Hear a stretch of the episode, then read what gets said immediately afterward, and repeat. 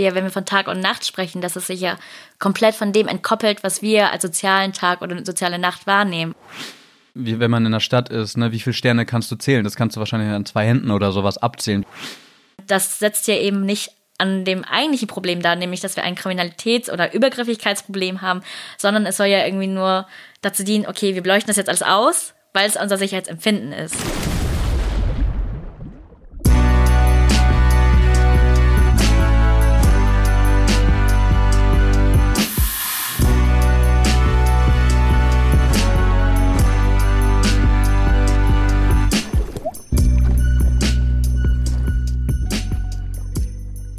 Moin Moin und herzlich willkommen zu einer neuen Folge von Sturm und Tatendrang, der Podcast zum Umdenken und Mitgestalten. Heute ähm, müsst ihr mal wieder mit mir Vorlieb nehmen, Julian. Ich ähm, habe heute ein ökologisches Thema mal wieder hier mitgebracht. Mir gegenüber sitzt nämlich die gute Ann. Die hat sich bereit erklärt, ähm, ja, mit an Bord zu sein. Äh, sie hat nämlich auch einen Vortrag ähm, auf der Zukunftsgestalten 2023 Konferenz gehalten. Herzlich willkommen an hier im Podcast Sturm und Taten dran. Hi, auch von mir. Danke für die Einladung. Ich freue mich sehr, hier zu sein. Ja, du hast ja ein, ja, wie ich finde, ein sehr ja, interessantes und spannendes Thema, wo, wo man weiß, das Thema Licht, du hast das Thema Licht ja mitgebracht, umgibt uns alle und es ähm, ist so omnipräsent, dass es vielleicht gar nicht mehr für viele so an, einleuchtend im wahrsten Sinne ähm, erscheint und so ja relevant erscheint, aber Licht ist ja eigentlich ein, ein Gut, was ja vielleicht vor 100 Jahren oder sowas noch total ja ein wertvolles Gut hat und heutzutage ist es total normal geworden. Überall, wo wir sind, ist auch Licht, Tag wie Nacht, vor allem nachts. So und da hast du ja das das Thema ähm, aufgegriffen und sich mit den Sternregionen vor allem auf der Insel Pellworm beschäftigt. Ähm, aber vorher würde ich natürlich gern noch was äh, über dich wissen und über deine Person so. Du bist an. ja. Und du studierst ja auch Transformationsstudien. So, wie, wie kam es dazu? Also, was war so dein, dein Werdegang? Wo, ja, wo bist du, warum bist du jetzt hier gelandet und wo, was hast du davor so gemacht? Mhm. Also, ich habe vorher Freizeitwissenschaft studiert oder um den ganzen Titel zu sagen, und ich glaube, das schmunzeln jetzt gerade sehr viele Menschen, aber es ist der internationale Studiengang angewandte Freizeitwissenschaft. Sprich, wir haben uns ähm, Freizeitprozesse angeschaut oder das Thema Freizeit, was dazugehört.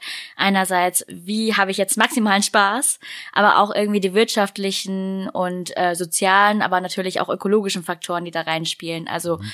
was für Auswirkungen hat das Thema jetzt eigentlich auf uns? Also mittlerweile dreht sich ja irgendwie schon unsere gesamte Identität über das, ähm, was wir als Hobby machen oder irgendwie das, was uns sehr interessiert, während das ja früher eher so war, was ist jetzt eigentlich mein Beruf, was ist meine Berufung? Ähm, und in diesem Studiengang, also der ist auch noch relativ neu, der wurde, glaube ich, äh, vor mehr als 20 Jahren gegründet, gibt es auch einen ganz starken Fokus auf die Nachhaltigkeitsperspektive. Und ähm, als ich gerade mein Studium abgeschlossen hatte, war es dann ja auch irgendwie die Covid-19-Pandemie. Das heißt, ich hatte dann wirklich Zeit nachzudenken, was möchte ich eigentlich mit diesem Studium? Also in diesem Freizeitfeld möchte ich, dass es so weitergeht oder nicht? Und habe dann auch für mich festgestellt, so wie wir jetzt eigentlich leben, ist es auch also unverträglich gegenüber ähm, den zukünftigen Generationen, dass wir jetzt irgendwie unseren Lebensstil erhalten mit so viel Konsum, dass wir da auch irgendwie noch schauen müssten, wie es dann eigentlich, äh, wie wir in Zukunft leben können, wie wir auch in Zukunft unsere Freizeit gestalten. Und da fiel mir ähm, das Studium übers Internet in die Hände, genau. Und habe dann auch irgendwie ähm, dadurch, dass ich aus Schleswig-Holstein komme, irgendwie auch Berührungspunkte gehabt zu Flensburg. Ich glaube, die meisten haben noch nie Freizeitwissenschaften gehört, dass man das überhaupt studieren kann. Und ich merke gerade, wir könnten wahrscheinlich auch darüber eine Folge machen. Aber wir haben ja hier ein anderes Thema, ähm, was du ja mitgebracht hast. Das Thema ähm, ja Licht und äh, die ja die Sterninsel Pellworm ja ganz zentral. Aber ähm, erstmal so, wie kam das? Also das, wir hatten ja das Seminar Ökologie und Technik, wo du ja auch den Vortrag drin ähm, gehalten hast was, was war der, der Hintergrund? Warum, äh, wie bist du darauf gekommen? Also tatsächlich war das schon mit Beginn des Studiums so, dass 2021 Pellworm als Sterneninsel ausgezeichnet wurde. Und äh, in der Zeit musste ich auch eine Hausarbeit verfassen für unser Studium. Und ähm, da gab es auch ein Seminar, das einen sehr ökologischen Blick hatte auf Transformation, also gesellschaftlichen Wandel. Wie haben Menschen die Umwelt so beeinträchtigt, wie sie heute ist, oder halt zumindest verändert. Und ähm, da bot sich das Thema einfach super an, um zu gucken, wie hat sich eine kleine Gemeinde wie in Pellworm, also da leben 1200 Menschen drauf, und dann zu gucken, warum haben die sich eigentlich entschieden, ähm, das zu ändern, wie wir jetzt mit Licht umgehen und zu sagen, wir verzichten ganz gezielt darauf. Und also das hat sich dann irgendwie so weitergezogen, mhm. dass ich das Thema behandelt habe und jetzt auch mit dem Vortrag der Konferenz, also Zukunftsgestalten, dass ich das schon irgendwie so als Realutopie sehe. So an, also wir sprechen ja immer über, über Emissionen, wir reden über ja, CO2-Emissionen, wir reden über andere Umweltgifte, die eingetragen werden in unsere Umwelt, in unsere Natur. Wir reden über Düngemittel, die auf äh, Feldern aufgetragen werden. Aber ich finde, also was wenig halt in der politischen Landschaft oder in der medialen Landschaft auch angekommen ist, ist das Thema Lichtverschmutzung und Lichtemission. Das ist ja auch ein Begriff, der eigentlich äh, wahrscheinlich im Duden steht. So, ähm, was willst du noch mal sagen? Was ist daran was ist daran das, ähm, das Wichtige oder das, was auch eingangs für deinen Vortrag irgendwie wichtig war, so was ähm, der Überblick über das Problem oder die Herausforderung auch ist, so letztendlich? Also bei Lichtemission geht es darum, ähm, die Bestrahlung oder die Ausstrahlung von Licht durch künstliche Quellen nochmal zu betrachten. Also nicht natürliches Licht. Wir reden jetzt nicht darüber, was für Lichtemissionen die Sonne auswirkt oder die Mond und die Sterne, sondern was wir mit den stromgeleiteten Quellen eben ähm, an die Umwelt abgeben. So, und dann mhm. gibt es halt den Unterschied zwischen dem, was wir wirklich brauchen, also irgendwie Straßenbeleuchtung in der Nacht, ähm, Ampeln oder halt natürlich in dem eigenen Heim, aber dann natürlich auch das, was unnötig ist oder halt irgendwie ähm, durch Streueffekte, also das heißt, wenn ich ein Objekt bestrahle und das Licht geht aber trotzdem in alle möglichen Seiten aus, wo es nicht gebraucht wird, ähm, dann zu schauen, was ist daran jetzt eigentlich wirklich unnötig und was ist dann auch wirklich schädlich für die Umwelt oder halt für unsere eigene Wahrnehmung. Mhm. Das heißt, das, das, hast du jetzt, das hattest du jetzt angesprochen, Lichtverschmutzung. Ähm, dabei gehen wir immer davon aus, von diesem Phänomen, dass es da so ist, dass wenn wir den Nachthimmel betrachten, beeinträchtigt werden in der Sichtweise. Also die Qualität Voll. des Nachthimmels, wie wir es sehen. Wie viel, wie, wenn man in der Stadt ist, ne, wie viele Sterne kannst du zählen? Das kannst du wahrscheinlich an zwei Händen oder sowas abzählen, wie viele Sterne du hast. Ne? Und dann, wenn du irgendwie aufs Land fährst oder in bestimmten Regionen, wir kommen da ja gleich noch zu auf diese Sternregion, ähm, wie viele dann? Wie viel, du, die Milchstraße oder sowas ist ja null sehbar irgendwie in der Stadt, ne? Genau, und wenn wir uns jetzt beispielsweise auf den Berlin-Alexanderplatz stellen, ist es ja so, man muss ja nur hochschauen, irgendwie um 12 Uhr nachts und sieht dann ja tatsächlich irgendwie so eine so ein trübes Nachtbild. Man sieht dann irgendwie, dass es so gräulich ist oder halt irgendwie so ein, so ein, äh, ja, ein Schleier über dem Nachthimmel ist. Und das wird dann eben als Lichtverschmutzung ähm, betitelt, weil es eben die Sichtweise auf den Nachthimmel, auf den natürlichen Nachthimmel äh, verschmutzt. Ja, ja. Und also das ist ja, glaube ich, das, was man schon, also als, als Laie, sage ich mal, sozusagen immer mitbekommt, oh ja, man kann nicht, nicht sehen, ne? aber dass das ja auch noch andere Auswirkungen hat, ähm, wollen wir da vielleicht nochmal schon raufgehen. So. Also es gibt auch ökologische Auswirkungen auf die Tierwelt, auch auf uns Menschen. So. Ähm, genau, was sind, was, sind die, was sind die Auswirkungen? Also da geht es tatsächlich um das Thema Lichtbelastung auch schon wieder. Also Lichtverschmutzung ist dann ja wirklich irgendwie die äh, Beeinträchtigung der Sichtqualität und ja. bei Lichtbelastung ist ja wirklich die Einwirkung, die wir haben, weil es uns belastet oder Tiere. Ähm, wenn wir von ganz klein anfangen, bei Insekten ist es ja so, dass die von dass die eigentlich ja auch, genauso wie Vögel, die natürlichen Nachtquellen, also Mond, Sonne, nee, ja, also Mond und Sterne, die Sonne ist hoffentlich untergegangen, aber ähm, dass sie das eigentlich als Orientierungspunkte nehmen, ähm, zu gucken, wo sie eigentlich hinfliegen oder halt irgendwie bestimmte Gegenden ähm, ansteuern und wenn es halt künstliche Beleuchtung ist, und das reicht ja auch, wenn man eine Taschenlampe hat, irgendwie auf dem Campingplatz, dass dann halt ganz viele Insekten hinfliegen, weil sie davon angelockt werden. Mhm. Oder ähm, weil dann größere Insekten, wie zum Beispiel Spinnen, da vermuten, dass da halt viele Nahrungsquellen sind. Das heißt, sobald Beleu künstliche Beleuchtung irgendwo installiert ist, kann es die Nahrungsnetze verändern. Dadurch, dass dann halt sehr viele Insekten an diesem einen Punkt sind und mhm. teilweise sogar von Nachbarschaft, also von Nachbar äh, Landschaften angezogen werden mhm. und eigentlich gar nicht mehr ihren ursprünglichen biologischen Tätigkeiten, wie zum Beispiel Bestäubung der Felder oder sowas nachgehen, ähm, dass es dann auch wirklich ähm, nicht nur die Insekten, sondern auch Vogelarten oder andere Säugetierarten beeinträchtigen kann. Und auch bei den Pflanzen ist es ja so, dass ähm, wenn man sich in der Stadt anguckt, wo Pflanzen ähm, unter Straßenlampen sind, dass sie rund um die Uhr jeder, zu jeder Jahreszeit ähm, dauerbestrahlt werden und so das Gefühl haben, ah, okay, es ist die ganze Zeit Sommer, das heißt, ich muss halt die ganze Zeit Photosynthese betreiben, auch in der Nacht, auch äh, in Wintermonaten.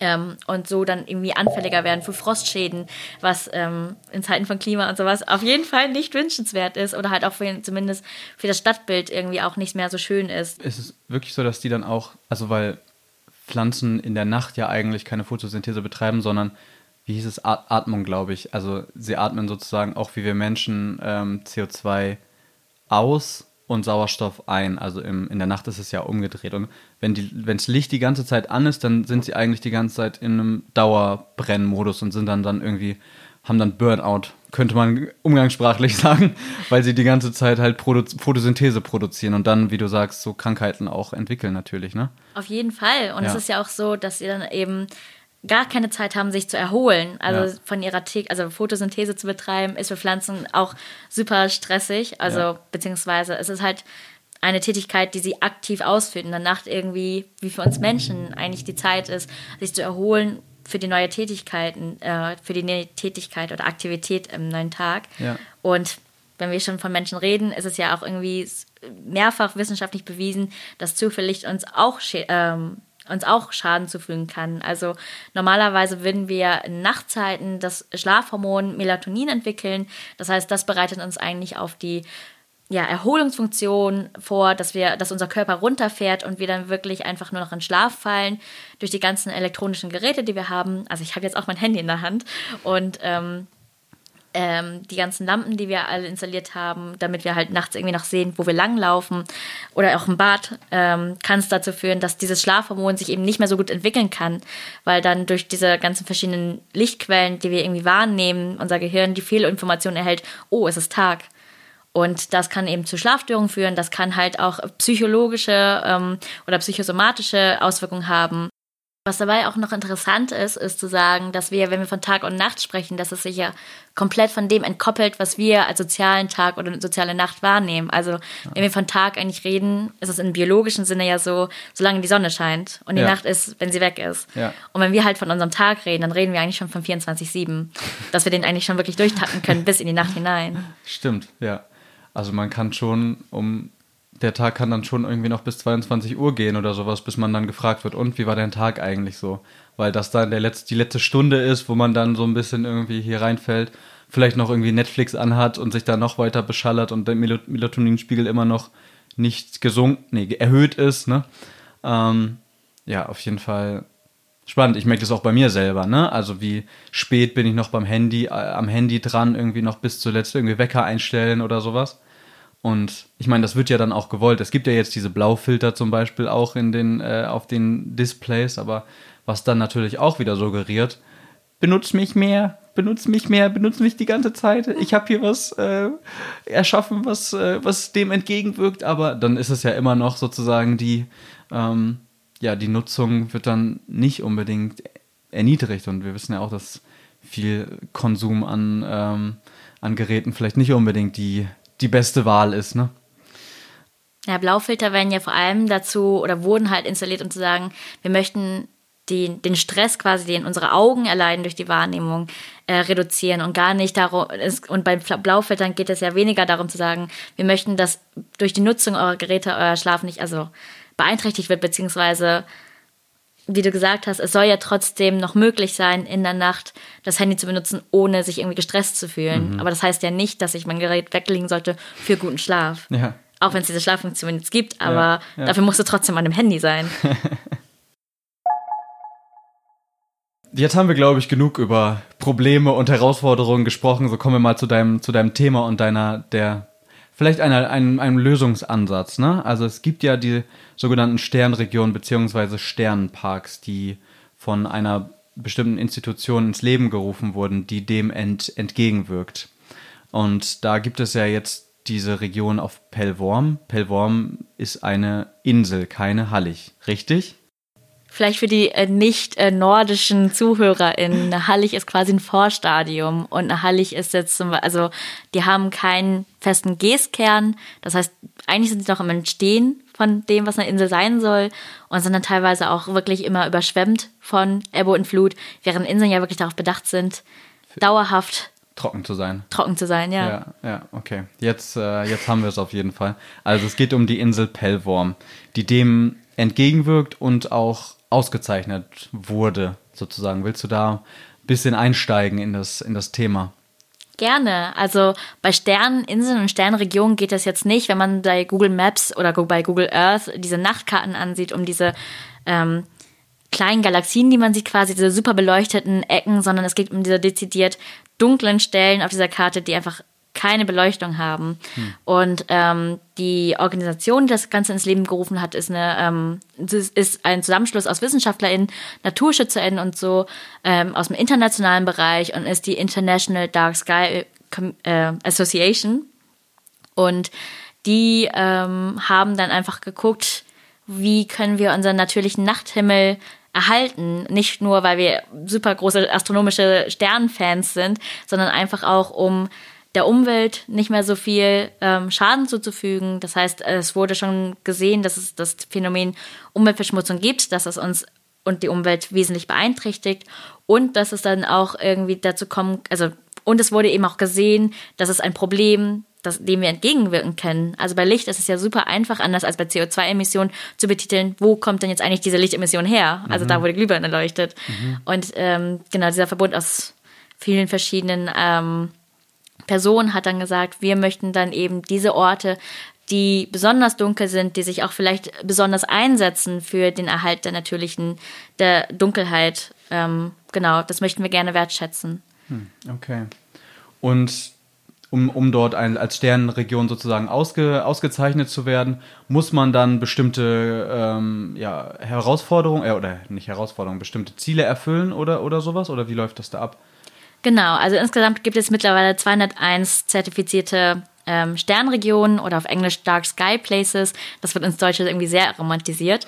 Ähm, aber es ist halt schon ein langjähriger Bewerbungsprozess, den man durchführen muss, wo dann irgendwie darauf geguckt wird, wie sind denn eigentlich Beleuchtungsstandards, was sind denn die Voraussetzungen und ähm, be äh, be bereits ausgezeichnete Gemeinden, Städte, Parks ähm, und andere WissenschaftlerInnen äh, werten das dann aus mhm. über diese ganzen Jahre und ähm, wenn es dann soweit ist, also Perform hatte, glaube ich, drei Jahre lang diesen Förderantrag und musste dann eben sich ja voll einsetzen, bestimmte Leuchtmittel auszutauschen und sowas. Also das passiert nicht einfach so, weil man besonders dunkel ist, sondern ja. weil man eben auch Initiative zeigen muss, ähm, dass man das eben auch schützen möchte und äh, instand halten möchte, ja. Okay, also zwei, du sagst 200 andere Regionen und Städte und sowas. Das heißt, es gibt auch, vielleicht nicht nur, weil Pellworm da ist ja bekanntlich, da ist, sind nicht so viele Leute und auf jeden Fall unterwegs, vielleicht touristisch oder Vögel schauen oder so. Ähm, aber gibt es auch zum Beispiel Städte oder andere Regionen, wo auch mehr Leute, Menschen leben, die sowas auch versuchen umzusetzen? Auf jeden Fall. Also diese 200 Orte sind halt die zertifizierten von der International Dark Sky Association. Also das heißt, das sind halt weltweit überall Sternregionen und in Deutschland gibt es sieben. Und mhm. davon sind halt neben Pelvorm gibt es auch noch die Sterneninsel. Ist das Spiekeroog? Ja, ist das Spiekeroog? Spiekeroog. Genau, ah, das ist die andere Sterneninsel. Das ist aber Ostfriesland, also ähm, Niedersachsen. Und dann gibt es noch die Gemeinde Fulda. Und Fulda ist jetzt auch eine größere Stadt. Und äh, in der Nähe von Fulda ist auch der Sternpark Rhön. Und so kam dann ähm, eben auch die Idee, diese Gemeinde dazu zu bringen, ähm, zu einer Sternengemeinde zu werden oder einer International Dark Sky Community. Da gibt es halt von der IDA, also diese International Dark Sky Association. wow, das ist ein ganz schön langer Titel. genau, aber ähm, sie haben halt verschiedene Kategorien, wie sie halt Sternregionen bewerten. Das heißt, ob es halt Reservate sind oder Parks, wo es halt eine dunkle Kernzone geht, gibt und wo es halt politische Maßnahmen gibt, diese Kernzone quasi bestimmt zu erhalten, hm. während Sterngemeinden, wie es Pellworm ist, also Sterninseln äh, oder Spiekeroog oder eben diese Gemeinde Fulda, ähm, die dann darauf achten, durch ihre rechtlich organisierten Strukturen auch ihre BewohnerInnen dazu zu bringen ähm, oder zumindest zu äh, sensibilisieren auf das Thema Beleuchtung, Lichtverschmutzung. Im Vorfeld dieser Aufnahme haben wir Thomas Talowitz kontaktiert und ihn ein paar Fragen in diesem Spektrum gestellt. Thomas ist nämlich Co-Initiator der Biosphärengruppe Sterninsel Pellworm, 36 Jahre alt und lebt auch auf Pellworm. Er hat uns daraufhin einige interessante Sprachnachrichten zukommen lassen, von denen wir im Folgenden ein paar hier reinbringen werden. Anfangs haben wir ihn gefragt, was es denn für Gegenwind gegen diese Initiative oder insgesamt gegen die Bewegung gibt und ja, welche Menschen sich querstellen, aber auch welche Befürwortung die Initiative denn erlebt. Hier ist eine Antwort dazu. Grundsätzlich muss ich sagen, es gibt jetzt nicht Leute, die hier mit Protestschildern oder ähm, aktiven Beschwerden gegen die Sterneninsel vorgehen. Aber wie es halt überall ist, gibt es Menschen, die halt Veränderung scheuen oder das Gefühl haben, dass man etwas über sie, ein Konzept über sie rüberstülpen möchte und damit unzufrieden sind. Natürlich gibt es auch hier Menschen, die sagen, oh, es ist jetzt vor allem alles so dunkel und das ist so nervig. Ähm, ich glaube, die Menschen wird man überall haben. Also das ist jetzt nichts Inselbesonderes. Ich glaube, das wird es überall geben, letztendlich mit dieser, oder hat es auch, glaube ich, schon in anderen Sternparks gegeben. Ähm, was wir natürlich sehen, sind ähm, Menschen, die ihre Häuser beleuchten, die Nacht lang. Wo hier immer die Frage besteht, warum muss das eigentlich sein? Welches, welcher Zweck steht dahinter? Und da haben wir auch gerade bei Gesprächen mit den Leuten gemerkt, dass das doch ein sehr emotionales Thema ist dieses Licht, also dieses Bedürfnis, das eigene Haus zu beleuchten. Und wir können es tatsächlich noch keinen Reim daraus machen, was genau die Ursache dafür ist, beziehungsweise woher dieses Bedürfnis stammt. Ähm, ob es wirklich nur eine Darstellung ist oder ein gewisses Grundbedürfnis, keine Ahnung. Ähm, es ist für uns tatsächlich ein Rätsel und ich hoffe, wir kommen da irgendwann hinter, um da äh, auch dementsprechend besser auf die Leute argumentieren zu können. Allerdings gibt es auch tatsächlich viele Menschen, die uns unterstützen oder beziehungsweise Fan von unserem Projekt sind. Ähm, so als Institutionen wäre jetzt mal, zum Beispiel mal zu nennen die Aktiv Udlande als Fördergeber, die uns da mit ihren ähm, Fördertöpfen wirklich sehr unterstützt haben. Äh, aber auch viele Privatpersonen. Erstaunlich viele Menschen, die gerne fotografieren und ähm, dann auch hierher kommen, beziehungsweise oder schon auf der Insel sind und diese Gegebenheiten nutzen, um sehr viele Sternfotografien zu machen. Ähm, es sind aber auch Menschen dazwischen, die aus Städten kommen oder zumindest aus der Nähe von Städten und letztendlich zu schätzen wissen, was sie eigentlich für einen Schatz da oben am Himmel haben, weil sie den in den Städten halt nicht hatten. Und natürlich kann man hier den Kulturismus-Service und natürlich auch die Gemeinde per Wurm als ja, als Unterstützer bzw. als, als Fans sehen. Also es ist nicht unbedingt jetzt ein, äh, ein, eine Regel, die dann durchgeführt wird, sondern es geht vor allem auch um Aufklärung und Informationsveranstaltungen und sowas. Ne? Also wenn es jetzt wenn jetzt Perform zum Beispiel beschließt, hey, wir, wir machen da mit, da kann es dann trotzdem noch Personen oder Menschen geben, die ihr Haushalt so beleuchten, wie, wie sie beleuchten wollen. Und dann, du hast gesagt, das Schlimmste, beziehungsweise das, was am meisten Lichtemissionen äh, verursacht, ist zum Beispiel Licht, was nach oben strahlt, also was nicht irgendwie einen Deckel hat oder nach unten strahlt, sondern halt wirklich einfach in den offenen Nachthimmel sozusagen strahlt. Wenn es das immer noch Leute gibt, die da so ein bisschen denken, ja, das will ich aus unterschiedlichsten Gründen. Vielleicht wollen sie sich sicher fühlen, vielleicht wollen sie irgendwie sich zeigen, keine Ahnung. Ähm, das ist immer noch dann möglich, sozusagen. Genau, also bei Sterngemeinden ist es so, dass es vor allem so eine Leitlinien sind, also es sind vor allem Handlungsempfehlungen, die gegeben werden. Das heißt, ähm, dass sich eine, also äh, in Perform im spezifischen Fall hat sich eine Biosphärengruppe gebildet, das heißt eine quasi besondere Umweltgruppe, mhm. die sich eben dazu entschieden hatte, wir möchten dieses Projekt auf die Beine stellen. Das heißt, wir möchten die Kommunalpolitik auch dazu ermutigen zu sagen, hey, ähm, es ist möglich, dass wir uns umweltgerechter ähm, und umweltschonender verhalten können, zum Beispiel indem wir das Licht dimmen oder sogar ausschalten können. Hm. Ähm, und dabei geht es nicht darum, also das bezieht sich vor allem auf öffentliche Strukturen wie die Straßenbeleuchtung oder die Hafenbeleuchtung. Aber es geht jetzt nicht darum, bei jeder einzelnen Person ähm, zu klingeln und sagen, du, du, du, du hast jetzt einfach ein, ähm, deine Garage 24-7 am Laufen. Was soll das? ähm, sondern es geht einfach nur darum zu sagen, hey, wir haben hier ein Informationsangebot für Personen, die sich dafür interessieren. Zum Beispiel, weil die halt irgendwie gerne Sternfotografien machen, mhm. auch aus dem Festland kommen ähm, und sagen, okay, ich möchte jetzt ein bisschen Ruhe haben, ich möchte auch mal gut schlafen können. Ähm, und das kann ich in der Stadt jetzt nicht. Ähm, genau. Und aber auch die BewohnerInnen selber irgendwie informieren können, hey, ähm, Jetzt gerade ist natürlich super aktuell die ähm, gestiegenen Energiepreise aufgrund des russischen Angriffskriegs auf die ähm, Ukraine. Und da haben Städte ja auch gesagt, wir müssen unseren Energieverbrauch einfach senken. Ja. Ähm, und das kann man super einfach machen, indem man die Beleuchtung dimmt oder ausschaltet. Und mhm. das ist ähm, in einem regulären Haushalt wie ich äh, jetzt lebe in meiner WG, also wir sind halt drei Personen in einem Haushalt und eine Katze, ähm, und wir verbrauchen jetzt im Jahr vielleicht, weiß nicht, 1700 Kilowattstunden, weil wir nicht alle mal zu Hause sind. Das sind dann irgendwie 600 Euro bei unserem ähm, Stromverbrauch. Und das ist nur, und ein Bruchteil davon ist die Beleuchtung. Das heißt, für den privaten Haushalt ist es jetzt nicht so viel. Wenn wir uns aber natürlich auf einer kommunalen Ebene oder auf der städtischen Ebene anschauen, wie viel dafür aber jetzt für Beleuchtung drauf geht, die verwenden ja irgendwie bis zu 700.000 Kilowattstunden an Beleuchtung wegen der Straßenbeleuchtung, die in dauerhaft. In jetzt oder ist das jetzt eine? Ich glaube, das ist in Weimar. In Weimar. Ähm, okay. Genau, ungefähr die Größe. Wow. Und mhm.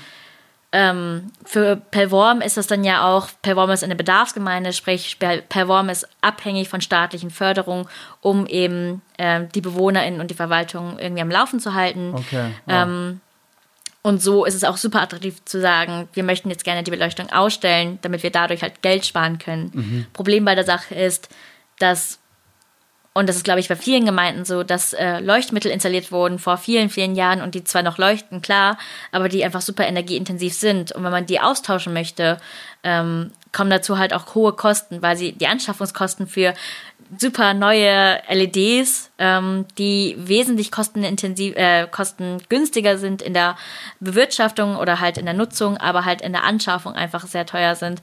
Ähm, und da muss man halt auch überlegen, wie man als Gemeinde das dann irgendwie auch tragen kann mhm. und wie sich das rentiert. Ähm, auf lange Sicht, und das ist, geht's ja irgendwie auch, wenn wir hier über Zukunftsfähigkeit und so reden, ist es auf jeden Fall wertvoll, aber klar, für den Moment und jetzt gerade auch, wenn es um akute Dinge geht, um akute Einsparmaßnahmen, ähm, muss man halt gucken, ja. wie man das irgendwie vereinbaren kann. Hm. Also es ist schon so, dass es oftmals teurer ist, sozusagen Infrastruktur auszutauschen, als, äh, als sie zu erhalten. Ne? Das ist ja schon ähm, blöd auf eine Weise, aber natürlich, oftmals werden auch in politisch, selbst in politische Entscheidungen nicht unbedingt immer diese Langfrist ähm, Fristen oder langfristigen Blick, äh, Blickwinkel irgendwie einbezogen. Ne? Und ja, wenn du sagst Bedarfsgemeinde, die sind natürlich auch wahrscheinlich sehr dezimiert in ihrem, in ihrem, in ihrem Haushalten, so mit ähm, finanziellen Mitteln.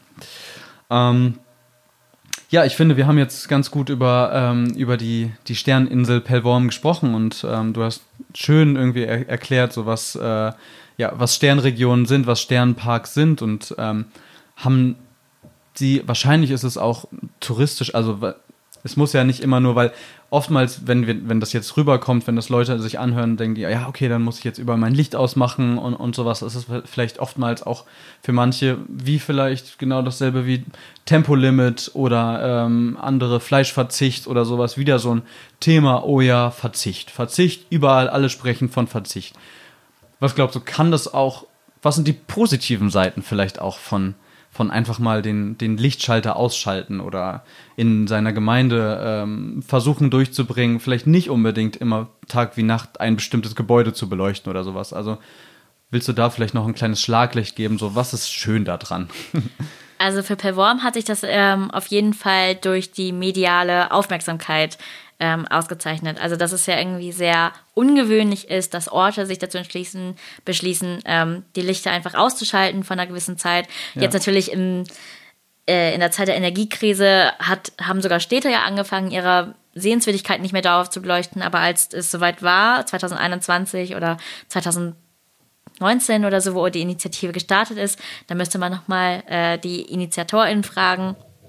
Aber es ist halt so, dass das dass dieser Bekanntheitsgrad nicht nur dazu führt, dass mehr Leute davon wissen, sondern auch viel mehr Leute da an diesem Thema interessiert sind. Mhm. Das heißt dann auch, dass irgendwie auf der touristischen Ebene, dass es so ist. Also Perworm ist ja eine Insel, die sehr in den Sommermonaten frequentiert wird, dadurch, dass es halt sehr schön ist in den Sommermonaten. Also es, das gute Wetter, es ist halt am Meer und ähm, man kann einfach super lange draußen sein, klar. Aber es ist halt irgendwie sehr unverhältnismäßig, wenn ich ähm, eine große, hohe Einnahmequelle habe im Sommer und in den anderen Monaten nicht. Und durch diesen Sternentourismus oder Astrotourismus, also das Reisen an Orten, um halt eben den Nachthimmel zu beobachten, ähm, hat dann da den Vorteil, dass ich auch in den Nebensaison da sein kann, weil hm. ich dann auch die Sterne besser beobachten kann, wenn es besonders dunkel ist. Und das ist ja eher im Herbst und im Winter so. Ja. Ähm, das ist halt ein Vorteil. Gut, das ist jetzt die touristische Seite, aber natürlich halt auch irgendwie, was bringt es mir, wenn ich das Licht ausschalte, ist ja so, dass ich dann auch selber einen besseren Blick habe auf den Nachthimmel. Das heißt, ich kann halt wirklich mal genießen, wie es ist, ähm, für Perworm jetzt auf dem ländlichen Raum zu sein und wirklich sehr viele Sterne sehen zu können und das zu genießen. Und es ist ja auch so, dass dann auch die Umwelt davon profitiert. Also Perworm liegt mitten im Biosphärenreservat äh, Schleswig-Holsteinisches Wattenmeer. Das heißt, drumherum ist sehr viel Watt. Ähm, und sehr viel Watt bedeutet auch viele Zugvögel, die da einfach rasten und ähm, brüten und sich auf ihre große Reise in wo auch immer sie sind äh, vorzubereiten. Das heißt, diese Arten haben dann so ein größeres Nähr ähm, Nahrungsangebot oder sie sind einfach nicht mehr so beeinträchtigt. Und klar, per Wort mit 1200 Menschen, da passiert eigentlich nicht so viel, aber es kann ja auch nicht schaden zu sagen, wir wollen diese Arten noch mehr schützen. Mhm. Und ähm, so hat es dann ja aber auch irgendwie Effekte für den Menschen, wenn ich einfach merke, diese Straßenbeleuchtung leuchtet nicht mehr mit 5000 Lumen, das heißt nicht mehr mit so einer hohen Lichtintensität und Helligkeit, sondern mit weniger und ich kann trotzdem was sehen und fühle mich nicht geblendet. Mhm. Das heißt, Straßenbeleuchtung, die super hell ist, kann ja auch dazu führen, dass ich die Personen auch nicht mehr erkenne, weil es eben so hell ist.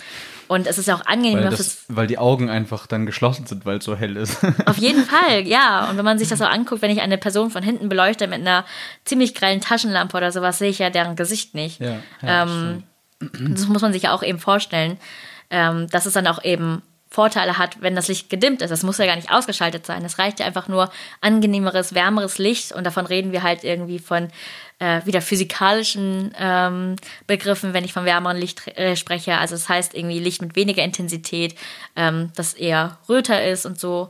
Genau. Ah, okay, also hat wirklich Licht, also rötliches Licht zum Beispiel, so das, was sich irgendwie warm, warm ist, eine geringere Lichtintensität, dadurch auch einen geringeren Stromverbrauch. Kann man das so sagen als helles gelbes oder helles weißes Licht oder sowas? Also gibt es da auch eine Relation zu? Also im dank der LED-Technik äh, macht es jetzt nicht mehr so viel Unterschied, aber es ist so, dass halt grelles weißes Licht, das wird halt auch kalt genannt, das hat halt eben ähm, eine kürzere Welldauer. Also Licht äh, sind quasi elektromagnetische Schwingungen oder mhm. elektromagnetische Wellen und natürlich ist es so, wenn viele elektromagnetische Wellen auf mein Auge treffen, dass es einfach sehr intensiv ist. Wenn ja. ich halt rotes, rotes Licht habe, also warmes Licht, ist es langwellig. Das heißt, es trifft halt nicht mehr mit so einer krassen Intensität auf mein Auge. Und das ist ja auch nur das Spektrum, was ich sehen kann. Ähm, genau. Und es hat zwar nichts mit dem Stromverbrauch zu tun, aber es ist ja so, okay, wenn ich jetzt eben genauso viel Strom verwenden kann für wärmeres Licht wie für helleres Licht, ist heutzutage die Denkweise so, ah, okay, ich kann jetzt mit so viel weniger Strom viel mehr Licht machen, dann mache ich das auch, dann will ich das ja eben ausnutzen. Wobei das Rebound, ja irgendwie. Rebound-Effekt sagt man auch dazu wahrscheinlich, ne? Genau, Hatten eben. Wir auch in einer anderen Folge schon drüber gesprochen. Ja, genau. Und es würde ja aber trotzdem reichen, eigentlich nur den einen Bereich mit einem geringeren Lichteinfall oder mit einer geringeren Intensität zu beleuchten. Aber es ist halt so, die Technik macht es möglich, also will ich das Maximale ausschöpfen. Mhm. Und das ist eben was, was auf Perform auf jeden Fall gerne zum Umdenken, also das, was gerne umgedacht werden sollte, um zu sagen, ich möchte nicht immer mehr, mehr, mehr haben, ich möchte nicht immer mehr Technik haben, ich möchte nicht immer mehr Licht haben, sondern einfach auch zu sagen, ich möchte auch einfach mehr Qualität im Leben haben, in Qualität, in der Sichtweise, wie ich das den Nachthimmel wahrnehme und so dann sage, okay, dann verzichte ich immer auf Licht und das ist trotzdem der Gewinn, den ich habe.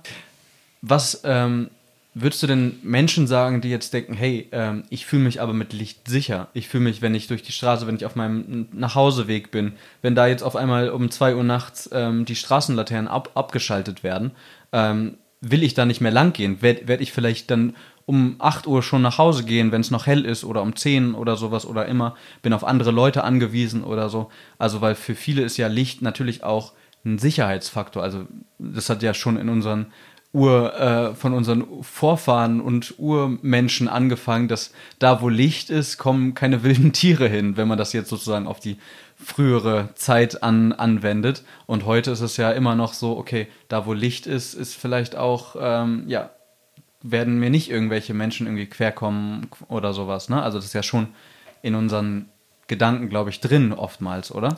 Dem würde ich ein bisschen widersprechen, weil es ja eben so ist, also du hast jetzt ja auf quasi die Entdeckung des Feuers ähm, angesprochen und es ist ja so klar, das Feuer hat dazu beigetragen, irgendwie ganz viel zu sehen, zu kochen ähm, und sich irgendwie zu wärmen. Aber es ist ja auch so, dass Licht ähm, Raubtiere auch anziehen kann, dadurch, dass sie auch sehen, wo ist denn eigentlich ihre Beute. Das heißt, es war ja nicht immer so, dass ich gesagt habe, Licht ist jetzt mein Sicherheitsgarant. Auch als irgendwie neue Straßenbeleuchtung kam, irgendwie im 18. Jahrhundert oder so. Bitte nagelt mich darauf fest, ich bin keine Historikerin. Aber es ist ja auch so, dass Licht teilweise dazu führen kann, ich fühle mich ins Rampenlicht gestellt. Mhm. Und klar, heutzutage habe ich das, also gibt es das Sicherheitsempfinden, das immer angesprochen wird, oh, ich muss die Frau jetzt irgendwie ähm, schützen nachts um drei, wenn sie von der Disco kommt und äh, muss ihr die Le Wege beleuchten. Aber das ist ja gar nicht das Problem. Das Problem ist ja eben, wo kommt denn eigentlich diese Kriminalität her? Und das setzt ja eben nicht an dem eigentlichen Problem dar, nämlich dass wir ein Kriminalitäts- oder Übergriffigkeitsproblem haben, sondern es soll ja irgendwie nur dazu dienen, okay, wir beleuchten das jetzt alles aus, weil es unser Sicherheitsempfinden ist. Mhm. Ähm, damit möchte ich natürlich nicht reinreden. Klar, ich fühle mich auch selber sicher, wenn ich sehen kann, wo ich langlaufe. Aber es geht eben noch doch genau darum zu sagen, wie viel ist denn eigentlich richtig und wie viel ist denn eigentlich genug, dass ich sehen kann und nicht zu viel zu haben. Ja. Und wenn man das eben auch statistisch, statistisch anschaut, und das, und natürlich ist es so, dass Fakten nicht dazu beitragen, ein Empfinden irgendwie zu ändern, weil es ja mein persönliches, subjektives Empfinden ist. Aber wenn man sich eben Polizeistatistiken anschaut, ist es ja auch so, dass die Kriminalitätsrate gar nichts damit zu tun hat, eigentlich wie die Beleuchtung ist, weil es ja auch teilweise so ist, dass äh, Einbrüche oder Überfälle äh, sind äh, vor allem am Tag weil auch Einbrecher in Licht brauchen, um zu sehen, wo sie sind. Ähm, genau. Auch Thomas sieht für Städte mehr als den ländlichen Raum die Thematik Sicherheit als zentral an. Er macht deshalb auch den Vorschlag, wie dem entgegengewirkt werden kann und nennt auch Beispiele, bei denen in Städten schon erste Schritte in diese Richtung gegangen werden. Was ich mir allerdings bei Städten vorstellen kann, dass da eher die Diskussion kommt, das Sicherheitsbedenken, gerade Großstädte nachts dunkel, nicht beleuchtet, ähm, das hat ja, gab es ja bei uns sogar schon in klein diese Diskussion, wobei ich sagte, okay, das, wir sind eine Insel, wir haben jetzt keine Mörder, Räuber, Überfäller oder sonst irgendwas. Ich, aber ich glaube, in der Stadt kann das wesentlich größer werden. Daher die Überlegung, auch diese benutzerdefinierte Beleuchtung ähm, einzurichten, um damit das Sicherheitsgefühl auch 0 Uhr nachts oder 2 Uhr morgens, 4 Uhr morgens zu bestärken. Als Beispiel ist hier zum Beispiel Fulda zu nehmen. Das ist mit einer der ersten Städte, bin ich der Meinung, die ähm, sich auch als Sternpark Community bzw. Dark Sky Community beworben hat. Und das mittlerweile sehr gut umgesetzt hat. Und ist auch keine kleine Stadt, gerade Fulda. Und ich meine, wenn das Fulda hinbekommt, warum sollen das nicht Orte wie Vigül, Husum oder sogar Flensburg hinbekommen? In meiner alten Heimat Springe, das ist bei Hannover, sind jetzt derzeit Pläne, auch diese Stadt ähm, in eine Dark Sky Community zu, zu verwandeln, beziehungsweise eine Sternstadt, wenn man so möchte, daraus zu machen. Also das Problem ist ja immer bei dieser ganzen Geschichte zu sagen, das liegt daran, weil da so viele Menschen sind. Das ist so ein Teilfaktor, weil es ja eben so ist, dass es die Infrastruktur ist, die dargestellt wird. Mhm. Also die Straßen oder die, die Gewerbegebiete und gar nicht so wirklich die Haussiedlungen. Also klar, die werden auch beleuchtet, aber das ist eher so ein Nebeneffekt, weil man ja eher nur das Dach sieht von einem Haus und gar nicht so wirklich, was von oben, also von unten nach oben strahlt. Ähm, und wie man jetzt per Worm quasi, ob, ob es andere Städte gibt, die auch Sterneninseln werden können und sowas. Also wie schon erwähnt, ähm, die Gemeinde Fulda ist auch eine Stadt und die hat sich dazu auch eben entschlossen, eine Sternengemeinde zu werden. Das heißt, es kommt gar nicht darauf an, das Licht überall in der Stadt auszumachen, sondern eben auch nur zu sensibilisieren, was heißt denn eigentlich unser Ressourcenverbrauch auch oder unser Energieverbrauch. Also ähm, jetzt in Zeiten der Energiekrise ist es ja auch so, dass Städte wie Berlin oder Leipzig gesagt haben, unsere größten Denkmäler wie die Siegestatue oder die, das Völkerschla Völkerschlachtdenkmal in Leipzig, ähm, das beleuchten wir jetzt nicht 24-7, sondern es reicht ja auch bis 10 Uhr und dann wieder am nächsten Tag äh, oder am nächsten Abend wieder. Ähm, Will ja auch schlafen, die Statue, ne?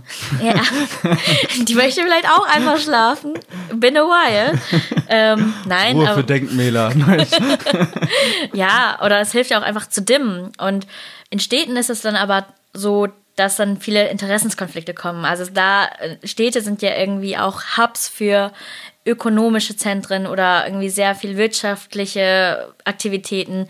Und was da besonders auffällt, sind halt Reklame, Tafeln oder Geschäfte, die 24-7 leuchten und da irgendwie auch Anreize zu schaffen, beziehungsweise Unterstützung zu leisten, ähm, beziehungsweise Befürwortung zu zeigen, dass es in Ordnung ist, Lichter auszuschalten und dass es gar nicht notwendig ist, das alles immer leuchten zu lassen oder vielleicht auch zu sagen, schaltet es einfach mal aus. Ähm, Städte sind ja auch dafür bekannt, dass besonders in Weihnachtszeiten so viel, super viel Weihnachtsbeleuchtung ähm, vorherrscht. Und klar, das ist super schön und super nett. Es wird aber auch immer reichen zu sagen, was ist denn jetzt eigentlich wichtig zu beleuchten? Mhm. Was sollte unbedingt geschmückt werden? Muss es denn jetzt wirklich die ganze Nacht sein? Es ist super schön, ich verstehe es. Es wird aber auch reichen, vielleicht nicht super intensiv zu sein und zu überlegen, in welche Richtung irgendwas strahlen sollte. Einfach eine wohlüberlegte Beleuchtungsrichtlinie ähm, festlegen. Und das ist auch, denke ich, ähm, im Interesse der Städte, zu sagen, wo können wir vielleicht auch Kosten einsparen für andere Projekte. Ähm, oder halt auch vielleicht für Krisen, ähm, Schutzmaßnahmen, ja. aber auch irgendwie zu sagen, ähm, die begrüßten es einfach, dunkler zu werden. Einerseits für, die Gesundheit, für den gesundheitlichen Faktor, andererseits halt auch irgendwie für den Umweltfaktor. Ja, es ist, es ist halt immer so ein, äh, so ein Ding jetzt, also du sagst, es sind viele ökonomische Interessen entsteht und dadurch, dass viele Menschen zusammenleben, kommt es natürlich auch zu Interessenskonflikten und eine Möglichkeit ist, zum Beispiel auch ähm, ja durch äh, ja Menschen zu sensibilisieren mit deren Verhalten und wir sehen natürlich, dass das nicht unbedingt gerade in vielen ökologischen Handhabungen möglich ist, eine signifikante Masse sozusagen davon zu überzeugen, hey, weniger Licht ist gut für dich. So, man könnte auch sagen, ja, weniger Rauchen ist gut für dich und wie viele Menschen rauchen immer noch so, ne? Das ist halt schwierig, glaube ich, ähm, da jetzt kurzfristig, und das ist ein Thema, was, glaube ich, kurzfristig bis mittelfristig angegangen werden muss, ähm, haben wir natürlich auch eine, ähm, also was ich noch verstanden habe aus, aus deiner, ähm, aus dem, was du gerade gesagt hast, so, okay, wie ist es, wenn wir dann vielleicht das sozusagen sensibilisieren und so und uns trotzdem auf vielleicht die Region außerhalb der Städte zu fokussieren, wo vielleicht weniger Interessenskonflikte zusammenkommen und da auch sozusagen die Regionen auszuweiten, die zum Beispiel wie Pellworm, zum Beispiel vielleicht wie Fulda oder andere Regionen, ähm, die vielleicht nicht so hoch besiedelt sind, die wenigstens dunkel oder verstärkt dunkel werden zu lassen. Wäre das auch eine Möglichkeit? Das bringt auf jeden Fall den Ball ins Rollen. Also es ist ja auch so, dass ähm, solche Sterngemeinden irgendwie auch einen Vorführeffekt haben, zu sagen, hey, es ist möglich, eine Stadt oder eine Gemeinde ähm, bedarfsgerecht beleuchten zu lassen.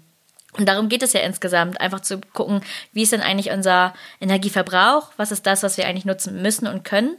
Ähm, und dann nicht mal darüber hinaus zu gehen, um zu sagen, hey, das hat auch einfach Vorteile dadurch, dass ich Kosten sparen kann, Energie sparen kann. Und besonders bei Licht ist es so, dass es super schnell umzusetzen ist. Also bei Licht, um Licht zu sparen, hilft es ja einfach auszuschalten. Ähm, und, oder wenn man sagt, ich dimme es, mit LED-Technologie ist das ja auch noch irgendwie ein Drehknopf oder so entfernt. Und klar, das geht halt irgendwie mit Investitionen ein, wenn man das eben nicht hat. Trotz ist es so, dass es Maßnahmen sind, die auf kurzfristige, ähm, äh, die kurzfristig gesehen eine super schnelle Wirkung haben und super schnell vermeidbar sind.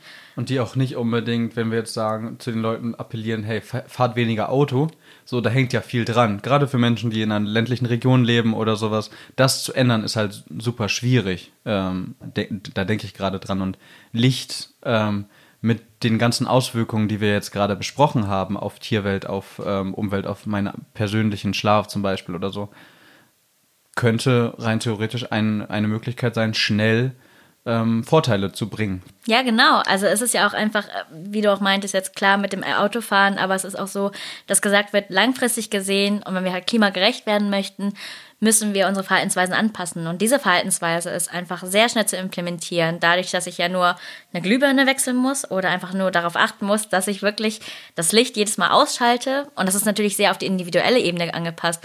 Aber für Städte ist es dann auch eben super schnell umzusetzen, zu sagen, okay, wir behalten dann quasi Beleuchtung bei. Klar, wir haben diese Infrastruktur, aber wir haben sie in reduziert. Ja. Und das ist ja auch irgendwie was, was es super wertvoll macht, zu sagen, das sind Sparmaßnahmen und das sind halt vor allem auch äh, Maßnahmen, die wir langfristig äh, machen müssen. Ja, ja.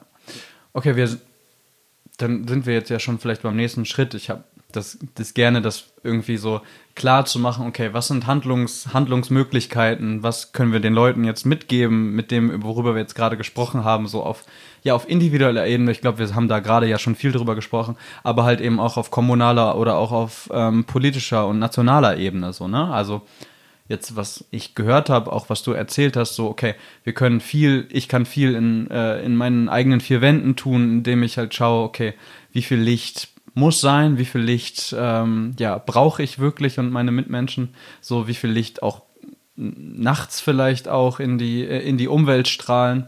Ähm, Gerade auch dieses, was du meintest, Licht nicht unbedingt nach oben zu strahlen in die, in die Atmosphäre, sondern halt zu schauen, wirklich, wenn ich unbedingt irgendwas beleuchtet haben möchte, dass es wirklich auch punktuell beleuchtet ist. So, ich, das habe ich gehört. So auf ähm, kommunaler Ebene wären zum Beispiel solchen Einführungen von so Sternregionen, Sternparks eine Möglichkeit, um solche ähm, ja, Leitlinien auch ähm, dann für meine, für meine, für meine Region sozusagen einzu, einzuhalten und umzusetzen. So, würdest du da noch was anschließen wollen, was möglich ist, auf kommunaler Ebene einzuführen, mitzuwirken sozusagen?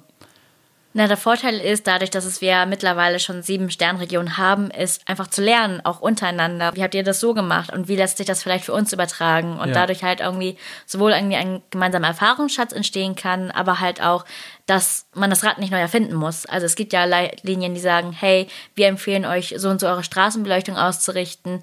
Ähm, es hat geholfen, die Hafenregion, also in Pelvorm ist es ja so, dass ähm, die Inseln nur bei Flut ähm, oder bei bestimmten Wetterbedingungen, bestimmten Wasserständen angefahren werden muss. Zu anderen Zeiten ist es nicht notwendig, die Hafenanlage zu beleuchten.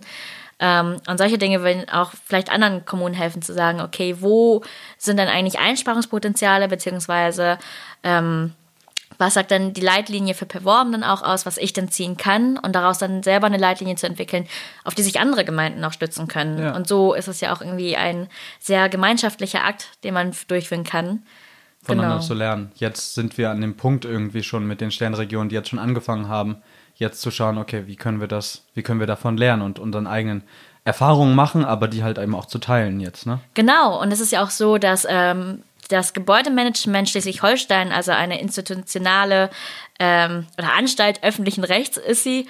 Ähm, frag mich bitte nicht, was das ist, aber es ist so, dass das Gebäudemanagement ähm, von Schleswig-Holstein oder halt irgendwie das Land Schleswig-Holstein jetzt auch darauf achten möchte, wie beleuchtet eingesetzt werden kann und dann auch, per Worm direkt zugegangen ist und gefragt hat, wie ist denn eigentlich eure Leitlinie? Die würden wir uns gerne genauer anschauen und vielleicht für unsere Liegenschaften übernehmen, die wir jetzt anstreben.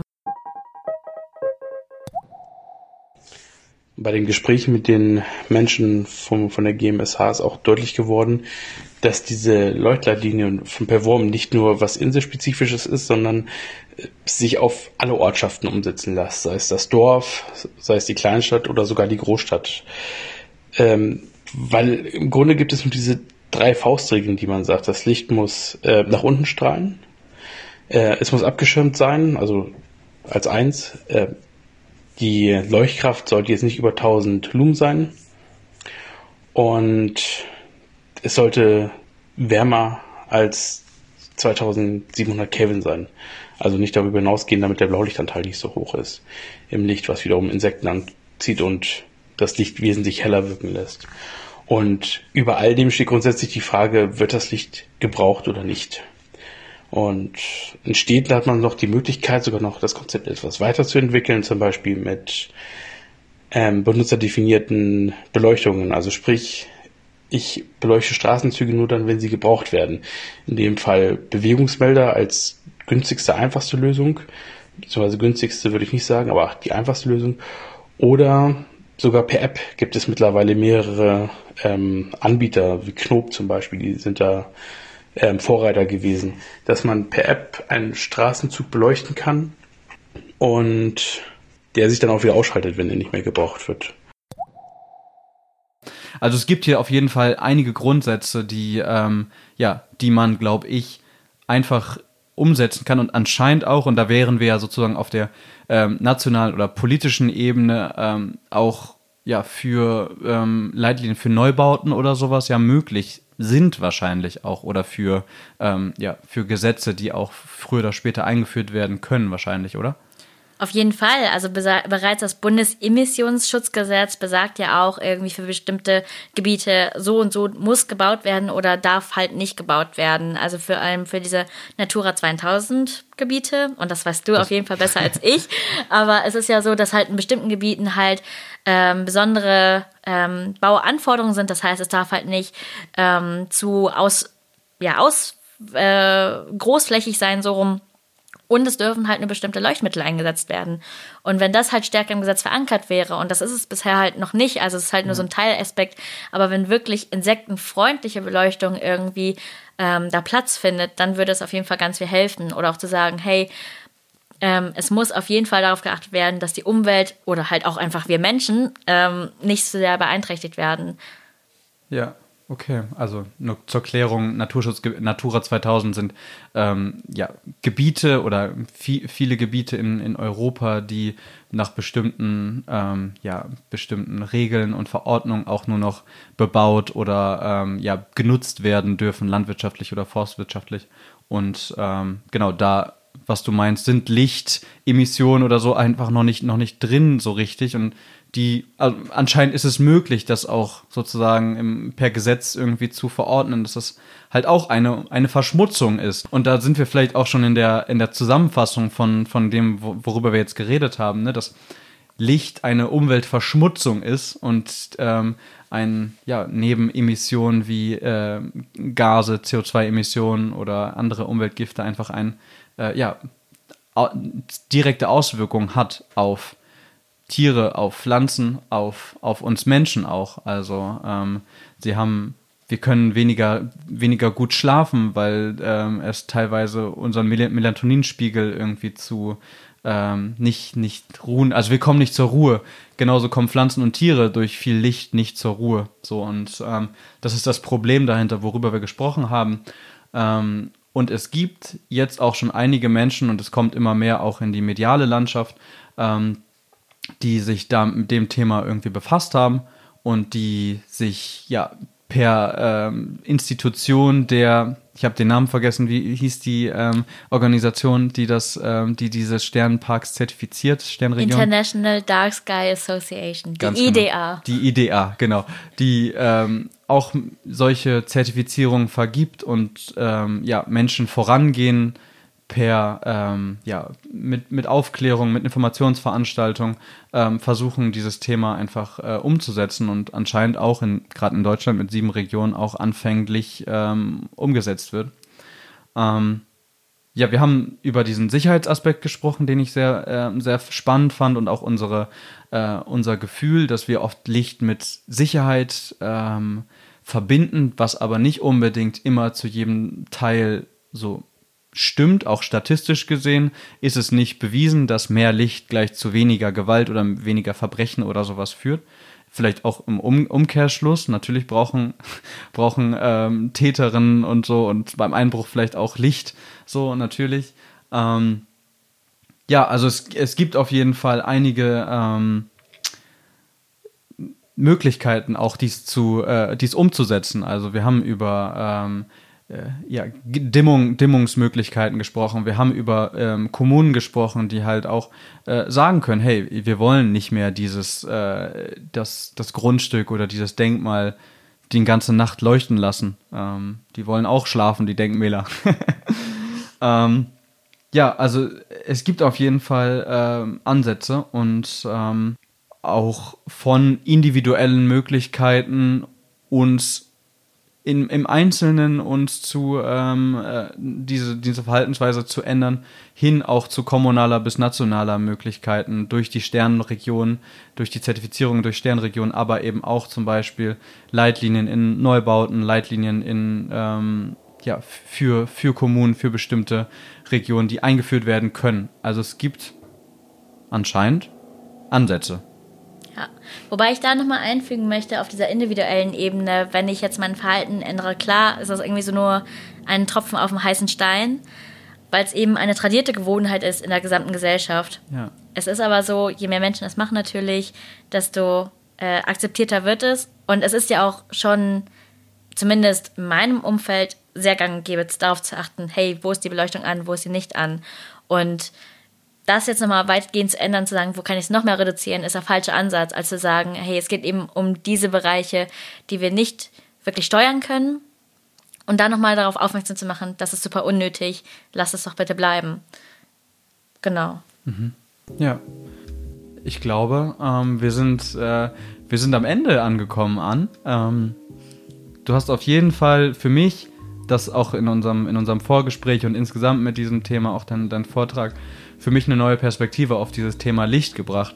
Und wie wir auch anfangs gesagt haben, es ist irgendwie immer da, es ist omnipräsent und durch diese Omnipräsenz von Licht ähm, ist es irgendwie für mich auch und für viele wahrscheinlich andere auch in Vergessenheit geraten, wie normal oder wie nicht normal eigentlich Licht auch ist. Dass es ein großes Geschenk ist, dass wir jetzt irgendwie so viele Lichtquellen um uns haben und auch nachts an ähm, arbeiten können oder nachts ähm, äh, uns unterhalten können oder sehen können. Ähm, aber dass es halt auch negative Konsequenzen hat, das war mir vorher auf jeden Fall nicht so bewusst.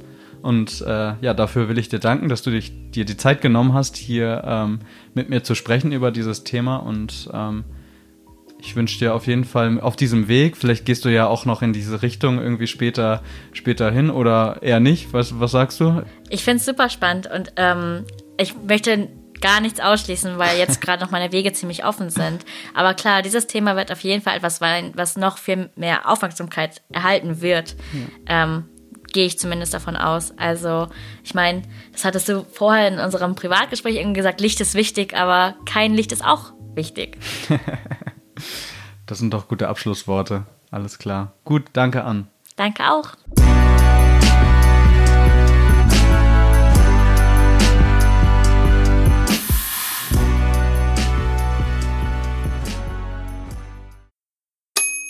Liebe Zuhörenden da draußen, seit längerer Zeit basteln wir nun an Sturm und Tatendrang.